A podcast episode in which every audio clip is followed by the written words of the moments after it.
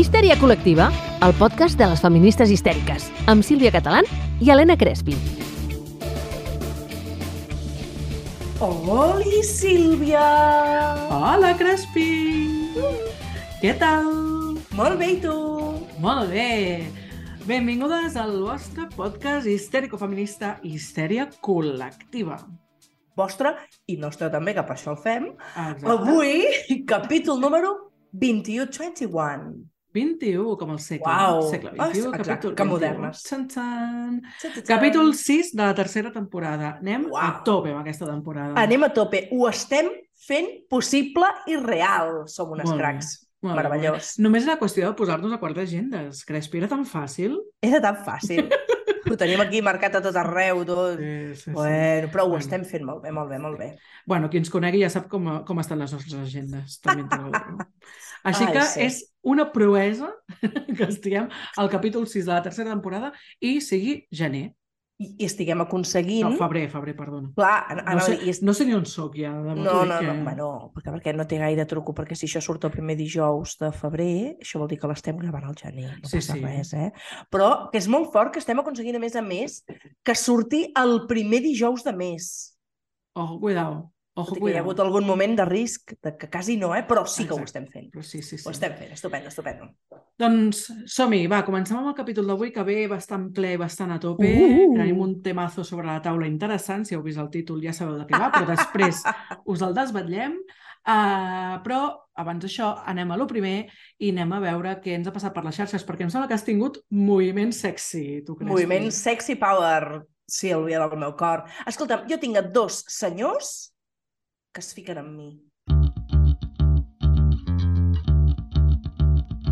Bueno, dic dos, dic dos per dir-ne número, eh? perquè segur que n'hi ha més, però que jo tingui així com localitzats. T'anava a dir, amb tots els seguidors que tens, que només en tinguis dos, també es podria considerar tot un èxit, saps? No, està bé, està bé, està bé. Eh, és ok, és ok. Però bueno, mira, jo m'he fixat en dos i, i, i els volia comentar, perquè clar, què ha passat? Avui venim amb Tamasso i evidentment sortiran els noms que hauran de sortir amb tot el tema d'aquestes últimes setmanes i, evidentment, què ha passat? Que els medis de comunicació han fet bullir aquest tema i ens han trucat per parlar-ne.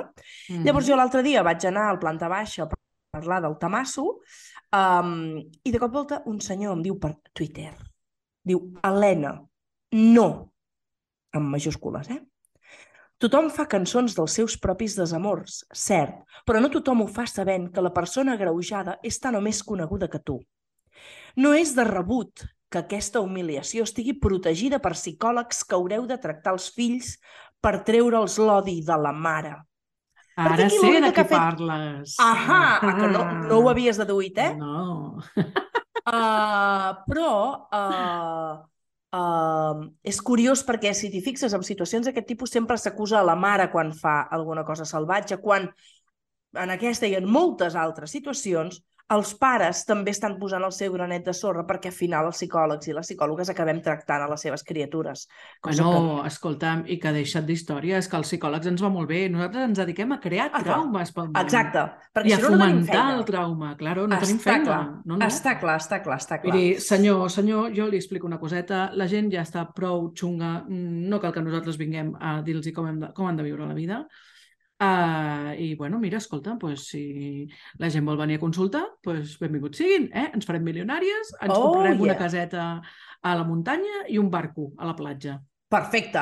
Perfecte. El dia, que ens, el dia que ens veieu a la Sílvia i a mi, amb la casa a la platja, al barco, barco, eh? No vaixellet ni barqueta, barco.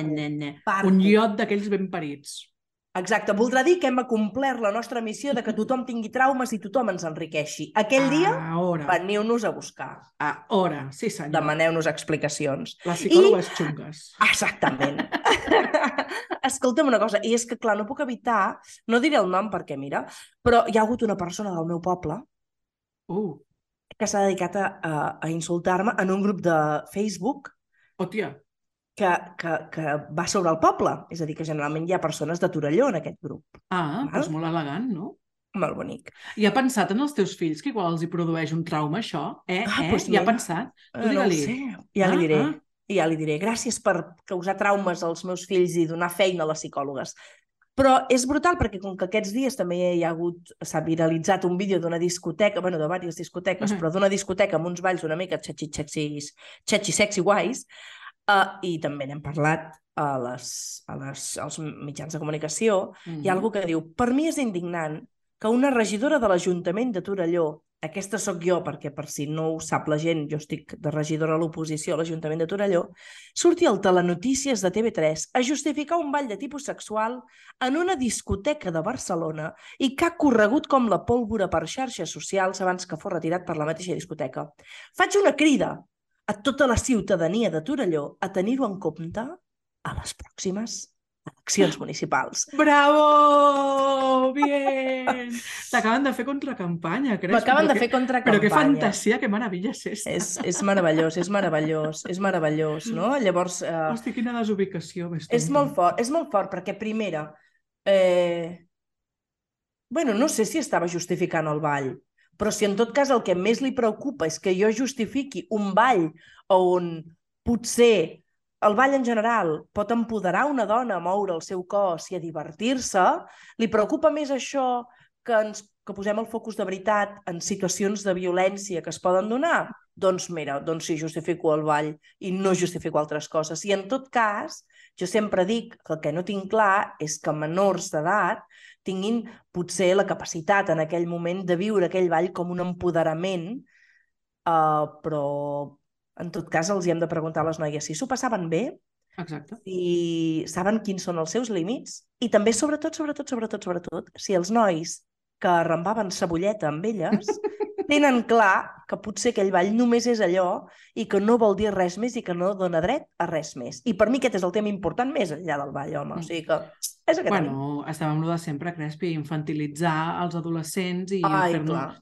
No? I pensar que no tenen capacitat de pensar, bueno, doncs escolti'm, Bueno, ev- potser- eh, evidentment no han viscut tant com nosaltres, però mm, Exacte. igual li donen més el tarro que tu, querido potser-. Eh, és el que anava a dir. Potser algun adolescent, perquè les adolescents a nosaltres ens sorprenen amb la lluita feminista que ja Mm. ja s'hi estan ficant, Sí, sí. segurament potser hi ha algun adolescent que ha pensat molt més i que se sent molt més empoderada amb aquest ball que no pas aquest senyor que potser té una mentalitat de uh, uh, vés a saber què. Bueno, Aquí pues querido senyoro, eh, dediquis a una altra cosa. Per favor. No malmeta. I És pensa en habitual. els fills de la Crespi. Exacte, home, no m'insultis, per favor. Ai, que indignant que són les coses que faig. Oh, en fi. Ai, senyor. I escolta'm, i a tu, Sílvia? Ja has vist que tu eres la reina dels senyoros, eh? Eh? Però mira, Però, guaita, ara potser també vindré a que em donguis alguna, alguna lliçó per aprendre'n. posar una no? corona, no et preocupis. Ai, que bé, que bé. Escolta'm, a tu, a part de que segurament algun senyor s'haurà enfadat amb tu, què t'ha passat, carinyo? Mira, jo t'he de dir que he tingut mm, un mes bastant tranquil·let a nivell de xarxes socials. Oh, que bé. No hi ha hagut cap senyora que almenys mm, hagi fet públic que l'he molestat o que l'he insultat molt fortament. No qual cosa, tot bien. Bé. Uh, I de fet no tinc massa cosa a compartir, excepte que sí que vaig fer una publicació a Instagram i em va sorprendre Sí? que es va fer com super mm, xatxi-guatxi, té no, gairebé 400 likes, una cosa inaudita en el meu Instagram, que normalment en té 80. I, I crec que és interessant i crec que uh, ho t'ho proposaré com a tema per un capítol, que és el tema de la bona nena Uau, uau! que és un temazo interessant perquè moltíssimes, aquí sí que moltíssimes dones uh, m'han enviat missatges dient que s'han sentit molt reflectides en això, Clar. uh, perquè al final ens han educat per ser les bones nenes, per ser obedients, per ser cookies, per estar pendents de tothom, per somriure, Clar. i això ens passa factura.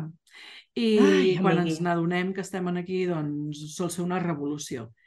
I he de dir que a Sí. mi és una de les coses que més m'agrada a consulta, d'acompanyar aquestes revolucions en plan de sobte, no, es que me quiero salir de ahí. Es como, Clar sí, sí. yo te acompaño y vamos a matar mm, señoros por la calle. Simbòlicament, eh? Com la matravelleta del Libel Olit, que també era Ah. simbòlica, tot i que a vegades... Però... no, no sé què eh? dir. No, sí, sí, simbòlica, que sóc bona nena jo. Ai, tant, clar que sí. A mi també m'ha encantat aquest teu post, Sílvia. Em va agradar moltíssim. Pues això. I després, eh, res, volia aprofitar, ja faig una mica d'autobombo, Oh, uh, i volia compartir amb totes les oientes meravelloses que ens estan escoltant que he tornat al Tot es mou, a TV3! Noticiot, noticiot! Ai, No, em va fer molta il·lo perquè realment és, és molt xulo, és molt divertit viure la, la tele des de dins. I, I, bueno, la idea és fer una secció cada 15 dies, 3 setmanes, encara està per definir una miqueta, però això, sobre psicologia, consells així bàsics, tal, no sé què. Jo m'ho portaré al meu terreny de feminisme i No. relacions. Sí, sí, sí, sí. Fins que em facin fora. clar, com I, sempre. ja està. I no passa nada. Diu, no, i esta és demasiado feminista, saps Exacte. què? Trucarem a una altra, que això Exacte, passa, eh? Que no, passa. que no molesti tant, sí, sí. Exacte, exacte. Però bueno, mentre Es- em donin l'espai, molestaré tot el que pugui. Escolta'm, mira, Sílvia, jo saps que estic molt contenta de que estiguis al Tot es mou, que estiguis en pantalla, perquè sempre reivindico que cossos no normatius com els També. nostres estiguin a la tele. És a dir, necessitem més Sílvies catalans, més Elisendes Carots, que també fa molta feina a la tele, Mhm. més Helenes Crespis, més Mara Jiménez, més persones Mhm. que no estem seques com un pal per sortir a la tele, per favor. Bueno, i que a més a més ho fem bé. Bueno, que a més a més som no, només- intel·ligents, Ara, valentes, ah, ah, feministes, dones, no? Que això està molt bé, no? Sí, sí. Home, Mira, per favor. justament, mira, ara que parlem de xarxes i això, justament l'altre dia llegia... Um, ai, com es diu? Hòstia, ara tinc un blancazo. La noia del podcast Gordo, una de les dues Sí, noies. una de les dues de podcast. La, Gordo, la, no- Van- la Bandarrita, la Blanca. Ah, anava a dir. Ara, ara, no em sortia. Vale, no, jo... que feia, feia un feia un tuit que deia alguna així com, com que a, a les persones grasses, um, com que no tenim prou referents, se'ns veu a totes iguals, no? I és com una mica, ah, és que t'assembles a no sé qui. És com, no, m'assemblo en que estic grassa com ella, però és que no ens assemblem amb res. Uau. I, uh, sí, i em va fer gràcia perquè em va fer pensar que és veritat que quan, quan el meu fill era petit, un dia que anàvem per la plaça de Vic, hi ha els cartells aquests dels presos polítics Sí, i tal, i hi havia, la, surt la cara de la Dolors Bassa, sí. i se'l va quedar mirant i va dir, mira, mama, és com tu. I jo, disculpa, tipus, no ens assemblem en res, però clar, en aquella foto és veritat que se li veu la cara com molt ampla. Rodoneta, sí. Sí. I pensava, nen, et falten, et falten Referents amb cara Referents rodones. gordos, saps? Clar, I- clar, sí, sí, sí, és veritat, és veritat. Ara ho pensava que a mi, per exemple, una de les coses que em, em diuen, i, i sé que no només m'ho diuen a mi, sé que a l'altra part també li diuen, tot i que ara amb els cabells negres no ens ho diran tant, uh, però a mi a la Carot sempre ens estan confonent i ens demanen si són germanes. Clar, nosaltres anem encantades de la vida amb aquesta confusió. Però potser és perquè totes dues tenim un bon cul, uns bons pits i una panxota. I potser és per això. Mm. És fort, Sí, perquè en realitat no us assembleu. Però els Sí. pentinats, totes Sí. dues amb els cabells taronges vermells, no? Mm. Però potser també influeix això i ara m'hi has fet caure, o sigui Sí, que... Ai, jo crec que sí. És una mica com aquesta idea com tan racista, no? De que és Sí, que sí. tots els xinos són iguals. I tots els negres, Mm, és que ai, no t'havia conegut exacte. perquè, clar... Perquè, clar, bueno, doncs és que no estem acostumats. I realment, quan coneixes no, a una comunitat xinesa àmplia, Clar. evidentment ja no els confons. Però Clar, fins que clar, no tens clar. aquests referents, doncs és una mica el mateix amb les persones grasses. Així que sí, més gordes a la tele, por favor. Per favor, Por per favor. favor. Home, sisplau, trenquem... Nosaltres estem aquí per reivindicar, trencar els models normatius. Modelo cisetero, blanco, delgado, adinerado, hombre i totes aquestes històries, no? I con todas las capacidades físicas y mentales, per favor, vale? Trenquem-ho, trenquem-ho. Ja ens n'hem anat de guió. Felicitats. Una, Però- Un cop més. No, jo t'ho enllaço, jo t'ho enllaço. Vinga. I parlant de diversitat, amigui del meu cor, Molt ben enllaçat, Helena Crespi. Molt bé, molt bé. Molt bé. és que us hem d'explicar que la Sílvia i jo hem tingut una cosa entre mans i entre cascos i micros, Mhm. juntes, que és un taller diversual. A que sí, que ha quedat ben enllaçat, Molt eh? ben enllaçat, Crespi. Home, molt enllaçat. és que clar, és que somos muy listas. Um, sí, si vam fer un taller sobre autoconeixement sexual, ara Mhm. teniu a la vostra disposició un taller que es diu Bye Bye Coitocentrisme. Adeu coitocentrisme. Mhm. Xachi, no? Molt xatxi. A més a més, us recordo que aquests tallers de Diversual són tan xatxis que els podeu veure gratuïtament al YouTube de, de! Diversual. Vull dir que és meravellós i no només els nostres, que evidentment són fantàstics, i a més ens sentireu parlant en castellà, Sí. um, no només els nostres, sinó també els de la resta de companyes. Són temes superinteressants i podeu aprendre moltíssim en aquests tallers gratuïts i, i això. I, evidentment, el tema que ens van donar, no? perquè ens van proposar diversos temes i ens van dir, bueno, creiem que la, potser el de adiós coitocentrismo os va bien a les... I tant, home, que sí, vamos, és que vamos. Uh! O sigui, de fet, si, vei... si veieu el taller, és més o menys com un capítol d'història col·lectiva, però, però amb imatges. Bueno, Exacte. amb imatges més llargues. amb diguéssim. imatges més llargues i, a més a més, uh, això, eh, com deia la Sílvia, recuperant el castellà, perquè bàsicament Diversual fa la seva divulgació en castellà també, eh? Mhm. vull dir que no podem triar, no? Exacte. Mira. Doncs això, i teniu allà penjat i serà molt xulo i estem encantades d'aquesta col·laboració amb Diversual, que ens agrada moltíssim. I tant, us enllaçarem, us enllaçarem al taller perquè el tingueu i no tingueu cap excusa per no mirar-lo, que és nostre i és gratis. I és guai. O sigui que, fantàstic, fantàstic. Molt bé, molt bé.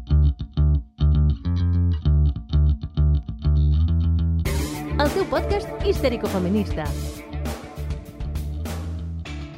Doncs, Crespi, parlaves abans de persones conegudes que han sigut molt famoses, molt més famoses en aquestes últimes setmanes, i Uh! parlaves d'un tema mm, interessant de, oh, Dios mío, esto va a afectar a los niños. I jo t'he dit, Oh. ja sé de qui parles, Ahà! però és que el tema ens ha portat cua eh, interessantment. De Oh, i fet, tant. de fet, evidentment. El tema d'avui pues, pues no es ha... ens l'han posat en safata, diguéssim, aquestes Home, dues clar. persones. Havia de ser, havia de ser... Uh, que, sí, és, que- és que saps què passa? Diem els seus noms o no? Perquè cada cop que diem els seus noms jo crec que guanyen 1.000 euros com a mínim. Bueno, no crec que en el nostre podcast... Vaja, no ho sé, no sé No arriba si les- tan lluny. No, no crec que l'estiguin escoltant de sobte avui 450.000 persones. Mira, doncs seria ben bonic, eh? Nosaltres ben Estaria bé, contentes. estaria bé. Sí, sí, sí. sí. Des d'aquí us fem una crida que compartiu el podcast, si us agrada. Gràcies, I que ajudeu-nos. Help! Però sí, sí, clar, vull dir que aquí tenim un tamasso molt gran perquè, com sempre que parlem d'infidelitats, no? I si per si de cas no heu connectat de qui estem parlant, estem parlant d'una cantant molt coneguda que resulta que ha fet una cançó amb molt ritme, amb molt ganxo, que se t'enganxa molt fort, amb molta explicitat sobre el seu exmarit futbolista i la seva nova parella. Crec, crec que dient això Jo crec que ja no cal que diguem els noms. Exacte. Uh, doncs sempre estem buscant culpables. És, que, Oh! és que aquí és el punt, eh? És que és el punt important que jo crec que el debat s'ha anat aquí, no? I s'ha polaritzat molt, no? Tim... Va, diré els noms, igual. Tim Shakira, Tim Piqué! Exacte. I, I, bueno, escolti'm, és que ellos sabrán què hi ha ahí dentro. Sí, mira, com jo vaig dient últimament, ni nosaltres mai sabrem realment el que hi ha, que potser és que estan fotent-se una juerga descomunal guanyant els diners i gastant-se'ls gràcies a aquest escàndol i que tot estava pactat. No sabrem mai tot el que hi ha i en tot cas no en tenim ni idea. I Bé, i, en, I en tot cas tampoc no ens afecta, vull dir, mm, al, al final és com, bueno, pues muy bien, pues... Mira, Escolta'm, la història dels cuernos i de les infidelitats és tan llarga com la història de la humanitat, també. Oh, i tant, i tant, i tant, i tant. Però precisament espero que una de les coses per les quals serveixi que un tema s'hagi fet tan viral, perquè els noms que l'acompanyaven fos tan viral, és que llavors nosaltres sí que en podem parlar extrapolant-lo a situacions que nosaltres ens trobem a consulta, que puguem debatre i aprendre sobre aquest tema, no? O sigui que, en el fons, avui parlem d'aquest tema que ens posa com molt histèriques, no? I que toca moltíssimes coses eh, que tenen a veure amb el que hem après de les relacions, no? I aquest és el tema important. És com d'un tema tan mainstream en traguem un aprenentatge. Com deixem de Mhm. parlar de Shakira i Piqué i parlem realment de les infidelitats. Mm -hmm. Exacte. La cosa és això, no? Um, intentar que no ens desviï l'atenció i no deixar-nos portar per aquesta passió no? de, de culpables i no culpables, sinó que ens anem una mica a analitzar per què les infidelitats ens criden tant l'atenció, Sí. per què n'hi ha tantes, no? Com deia abans, al final les, les infidelitats són més antigues que el sol, vull dir que no és una cosa que ens haguem inventat nosaltres, vale? però és veritat que, bueno, allunyant-nos una mica d'aquests dos eh, personatges mediàtics, no? Eh, que evidentment, si, no sabem què hi ha al darrere, però una cosa segura és que han venut més el que havien venut, venut fins al moment. Vull dir que, com tu deies, cada cop que es diu el seu nom i que surt la cançoneta, pitxiclin, pitxiclin, i que si els rellotges, que si el cotxe, que si no sé què. Vull dir, Exacte. que aquí els pringats són els que els hi fem la promo de gratis. Exacte, perquè quanta gent té un Twingo a casa? Bueno, jo no havia tingut un, és que a més a mi m'han tocat els punts forts, jo tenia un Twingo i sóc molt fan dels Casios, vull dir que... mm, Jo em quedo... Bueno, el Twingo el vaig voler canviar, eh? Jo mm. sóc de Focus, uh, però no sóc de cotxes cars ni de rellotges cars, o sigui que... Clar, però mira, aquí ja entra una miqueta en el tema. Oh, és molt classista. Exacte, exacte. O sigui, aquí la, la, aquesta cançó no? Uh, fa com unes comparacions molt de, de classe sí. i posant com la classe alta no, per sobre d'una cosa més que se suposa... De classe obrera. Més sí, de classe sí, obrera sí. o més no? o més mm, a l'abast de tothom. Mm. I, I aquí jo el que volia dir és que això és una cosa que fem de forma bastant sí. inconscient, no? quan, quan hi ha un, una situació de d'infidelitat, no? Al Sí. final estem buscant com aquest culpable i estem intentant fer aquesta comparació per sortir guanyant. Per Clar. dir, bueno, m'he dejado por esta, però en realitat jo sóc més guai. En Clar. realitat, molt més. Per què? Perquè és una... Bueno, al final és una manera de passar el dol, també. Sí, sí, No? sí, està clar, està clar, està clar. Mm. Però no, jo, jo, jo puc entendre aquesta manera de passar el dol, de buscar coses per tu sentir-te que no ets menys, però Mhm. tampoc amb la necessitat de trepitjar ningú i menys uh, fent aquesta comparació, uh, entenc que amb la ràbia vulguis trepitjar a la persona amb la que t'han estat Mhm. infidel, però, però no amb aquesta comparació classista. Però clar, és que són eh, sovint, no? Vull dir, ens han educat tant en aquest món tan classista que ens, no, no ens n'adonem de les coses tan classistes que Mm. fem, malgrat aquesta és com molt evident. I jo, per mi, és la crítica forta que faig a la cançó. Bueno, clar, és molt evident, però per ella no deu ser tan... Per ells Per ella no. no deu ser tan per evident, no. perquè amb el nivell de vida que deuen portar realment no, en el seu entorn, portar un, un rellotge que val 20 euros deu ser en plan, buah, què haces pringau, saps? Clar, I, I segurament en els nostres entorns no, aquesta no li donem tanta importància no, a això i li donem més importància a altres coses, que no dic que estigui bé ni malament, sí, sí, uh, però és, és un fet, no? Jo crec que ells no són ni conscients d'aquest classisme, vull dir. exacte. Perquè, perquè si fossin conscients, mm, segurament Bueno. donarien la meitat del, dels seus diners a causes socials sí, i no comprar-se mansions. Exacte. Però bueno. Ai, Déu meu. Bueno, crítica social, el nostre podcast histèrico feminista, histèria col·lectiva. Uhu! Escolta'm... ah, M'ha agradat com a això? jingle. Sí que sí, què et sembla? Sí. Podem gravar, ho tallem aquest tros i li colem el, el, el, cada cop que fem això, cling, el moment de la crítica social. Um, però, clar, vale, doncs aprofitem que aquest tema ha esclatat i anem a parlar, què et sembla, de què és una infidelitat? Perquè, clar, potser no tothom ho té entès. Exactament. Clar, eh, o sigui, entenem infidelitat, no? Quan algú diu, oh, m'ha sigut infidel, entenem normalment un, una relació sexual fora de la parella, no? fora de Exacte. l'acord de parella, o bé una doble vida, que se li sol dir, no? on aquesta persona pues, té una relació eh, d'amagades no? de la persona. Però, però des d'aquí ja sabeu que sempre volem anar al punt important i eh, criticar una mica el tema. No totes les infidelitats tenen a veure amb això. Exacte. Explica'ns, Helena Crespi, va, què és una infidelitat? Què és per tu una Mm. infidelitat? O com definiríem la infidelitat? És a dir, en el fons una infidelitat és un trencament de pacte de la parella. Sí que és cert que tenim com ja de manera implícita que eh, si tu estàs en parella no pots... És que sovint no et deixen ni mirar, ni pensar, ni tocar, ni tocar coses més íntimes de cap altra persona.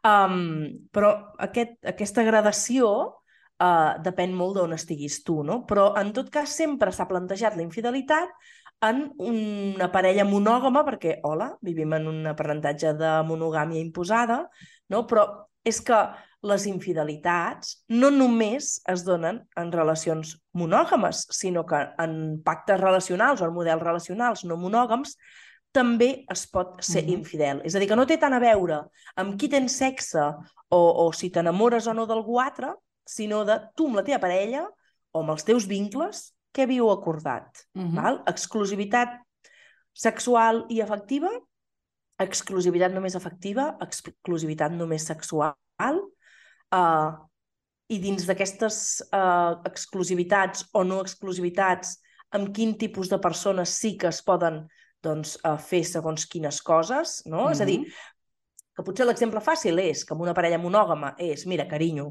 doncs tu i jo tenim exclusivitat sexoafectiva, per tant la idea és que eh, doncs, mm, no, no sé si es pot controlar, si t'enamores o no, però en tot cas no intentar incrementar un enamorament mm. i, i que no hi hagi un, un, un, una relació on hi hagi la sexualitat, no? és a dir, la, la sexualitat és només entre nosaltres i l'afectivitat també, però en parelles no monògames potser que et puc dir, mira, carinyo, Sílvia, tu i jo tenim una relació no monògama, però eh, pactem que no tindrem mai més de tres contactes amb una mateixa persona o no eh, tindrem contacte sexual amb persones del nostre entorn, persones que coneguem, exparelles, uh -huh. el que sigui, podem pactar moltes coses, no? I trencar aquest pacte també és una infidelitat. Oh, Exacte. sorpresa! Exacte, vull dir que pots estar tenint relacions sexuals amb una altra persona fora de la parella i que no sigui una infidelitat sempre Exacte. quan tu ho hagis acordat amb la teva parella mm. uh, i sigui dintre del pacte, però és veritat que si tu dius, eh, vale, el pacte és no fer-ho més de tres cops amb la mateixa persona i ho fas quatre, estàs sent infidel. Exacte. Vale? I, Exacte. i, i l'acte és el mateix. Clar. Clar, has dit una cosa molt interessant que deies, eh, no, ens, no ens deixa, no? com la, quan estàvem en parella, no ens deixa eh, tocar, mirar, tal, no ah, sé sí. què, i jo vull afegir, no ens deixa i no ens deixem. I no ens deixem. Sí, I sí, això, sí. jo crec que el perill, el perill i la cosa que sempre intento lluitar en contra a, a, a, a, bueno, quan faig tallers i quan faig sessions i tal, és el, a, el pacte per inèrcia. És a dir, és el mm, pacte implícit. implícit no? Sí. Vale? És com, ja, tu i jo som, som parella i ja implícitament se suposa exclusivitat afectiva i exclusivitat sexual. Exacte. Però igual no ho hem parlat mai. I igual, com que no ho hem parlat mai, igual no ens va bé a cap de les dues. Però ahí estamos. Per què? Perquè la societat ens ha dit que les parelles de debò són aquelles parelles que ho fan tot juntes, que van a tot arreu juntes, que s'estimen molt i que, a més a més, tenen sexe només entre elles. Uh -huh. Bueno, doncs hi haurà qui li funcioni i és meravellós i fantàstic, i hi haurà qui no li funcioni i és meravellós i fantàstic. Però, com sempre diem en aquest podcast i a tot arreu, la comunicació és primordial per entendre que mm, aquest pacte no? doncs no té per què ser implícit i hauria de ser explícit, de fet. Exacte. I aquí sí que potser hi ha un canvi que no sempre es dona, però en les persones que es troben en models relacionals no monògams, doncs sovint eh, parlen més dels límits i les condicions del seu pacte, en què sí que estan d'acord i què no, i en parlen més, que no vol dir que ho faci tothom, sobretot, que les parelles monògames que acaben mm -hmm. amb aquest pacte per inèrcia, donant-ho per suposat, fent-ho implícit, i que això en algun moment serveix per oh, carinyo, és que tu i jo no n'havíem parlat mai d'això, per tant, no ho tenia clar. I ja mm -hmm. he trencat el pacte. Clar, és que aquest és el perill, no? És a dir, jo, eh, en la meva mentalitat implícita, puc pensar que tu i jo tenim una relació amb exclusivitat afectiva i exclusivitat sexual, i tu també, però per tu, eh, jo què sé, pues, eh, flirtejar amb algú per internet pues, entra dintre d'aquest pacte. Uh -huh. I potser per mi no. Clar. I llavors què? Llavors estàs fent una infidelitat perquè no ho has parlat. Clar. És a dir, és una cosa que és... I això a vegades m'hi he trobat, eh? en consulta o en preguntes que m'han anat fent a tallers i tal, és com, vale, eh, això, no? Uh, tontejar amb una persona per internet és ser infidel? Doncs pues no ho sé, doncs depèn. Tu has acordat amb la teva parella? Heu acordat si això està permès o no? Si està permès no és ser infidel. Si no està permès... I si, ah, no, clar, però no n'hem parlat mai. Vale, doncs llavors abans de fer-ho no, hauríem de parlar-ho. És a dir, l'ideal seria que al principi de les relacions de parella ens marquéssim no, com, un, com un contracte no, d'on estan els sí, límits. Sí, sí. Perquè ara, quan has dit això de l'exclusivitat afectiva, pensava, clar, és que és, és, és, mm, és complicat, perquè, clar, imagina't que estem en una relació de parella heterosexual, vale? com és el nostre cas, totes dues estem en parelles heterosexuals. Per mi ara mateix és fàcil imaginar-ho, som. Exacte. vale? Clar, tu imagina't que de sobte, uh, bueno, no, doncs tu i jo som superamigues, ah, doncs tal, no sé què, i quedem eh, cada setmana tres o quatre vegades, ens anem de festa i ens anem de viatge i tal, i tenim una intimitat afectiva brutal. Mm. Però això no es considera infidelitat. En canvi, si fos amb un home, ah, aquí sí. Uh. Clar, és molt pervers, perquè, escolti'm, mm, tu estàs donant per fet que jo sóc heterosexual, però I si no sóc heterosexual? I, I si la Sílvia i jo, a part d'anar-nos de viatge i a veure les piràmides d'Egipte, potser Clar. fem coses. Clar, vull dir, al final... Ah, no, o fem coses o no les fem, però en tot o cas no, hi ha aquesta però... intimitat afectiva clar, clar. que amb un home no se'ns permetria, entre cometes, però en canvi entre nosaltres, com que som dues dones, sí. O sigui, realment és molt pervers No, és, és complicat, eh? eh? No, no, és que estava pensant, tu i jo podríem anar a fer pipí juntes i no passaria res. D'aquí també la invisibilitat de moltes lesbianes, eh? eh? Exacte. I podríem moltes bisexuals. Pipí... Exacte. Uh, però anar a fer pipí, saps? En plan, hòstia, hòstia, um, tinc molt pipí i, i, i ah, doncs jo m'he de fer no sé què i entrem dues persones al lavabo, molt amigues. Si un és un noi i l'altre és una noia, és oh, oh, peligro. És a dir, només se m'acut una circumstància sota la qual no s'aixecaria la gelosia i tot i així, segur que també s'aixecaria, que és que en tot cas et tenquis al lavabo amb un noi homosexual. Però mm -hmm. tampoc seria habitual. Però... Bueno, donem per fet un altre cop la homosexualitat exacte, completa. Vull dir que, exacte. hola, les persones bisexuals existim. Existim. Hola, què tal? Eh, exacte. Bueno, Llavors, o sigui, el que vull dir amb això és que al final el que pensem que és un límit um, um, molt concret i molt clar, quan no comences a analitzar, no ho és. I llavors l'única manera de poder posar bé aquest límit és parlant obertament amb la teva parella i no passa res. Sí. I evidentment pot passar que tu diguis, vale, per mi flirtejar per internet està permès i per tu no, bueno, doncs ens ajustem. Mm -hmm. Vale, ok, doncs accepto que per tu no, llavors jo no ho faré, no? em comprometo a fer-ho, o mira, jo no em puc comprometre a fer això, i llavors o tu flexibilitzes o la relació no pot funcionar, perquè sé que en algun moment jo ho acabaré fent. Vale? I això és molt dur de fer, però és que jo crec que ens hem de tatuar una cosa molt important als nostres caparrons, que és que estar en parella no és obligatori. Ah, no? No, querida. Ai, no, amigui, no, no. que fort. Pots viure la mar de bé sense parella. De fet, igual millor que parella, en molts casos. Mira, i tant que sí, i tant Però, que sí. Però escolta, no tens cap obligació d'estar en parella, no ets millor persona mm, per estar en parella ni pitjor persona si no la tens. Exacte. I per tant, escolta, estar en parella hauria de ser estar en un lloc on tu puguis ser tu. Exacte. I és que, a més a més, estava pensant, a darrere de tot això, què hi ha, amigui? El patriarcado. Ah, sempre, hombre. com sempre. Parra, patxu, parra, patxu. Ai, que fort. Oh, sorpresa. Oh, sorpresa. hem de posar una música al, al patriarcat, també. Ah, sí, el patriarcat. Tu, tu, tu, tu, tu. No, algo així, no sé com seria. Sonaria amb trompetes, algo molt potent, no? Hauria de ser sí. la, la música del patriarcat. Ai. que fort. Escolta'm, però va, va, tornant, que ens n'anem, que ens n'anem. Tornant a les infidelitats. Ara imaginem-nos que realment tenim un pacte ben establert amb la nostra parella, amb el nostre vincle, amb els nostres vincles, uh -huh. però es trenca, no? Uh -huh. uh, es trenca aquest pacte. Què passa aquí? Què passa aquí? Què trenquem? Què trenquem? És complicat, eh? I, de fet, um, jo sempre dic que treballar aquests temes a consulta és de lo més complicat que, que ens hi trobem, perquè... És molt difícil.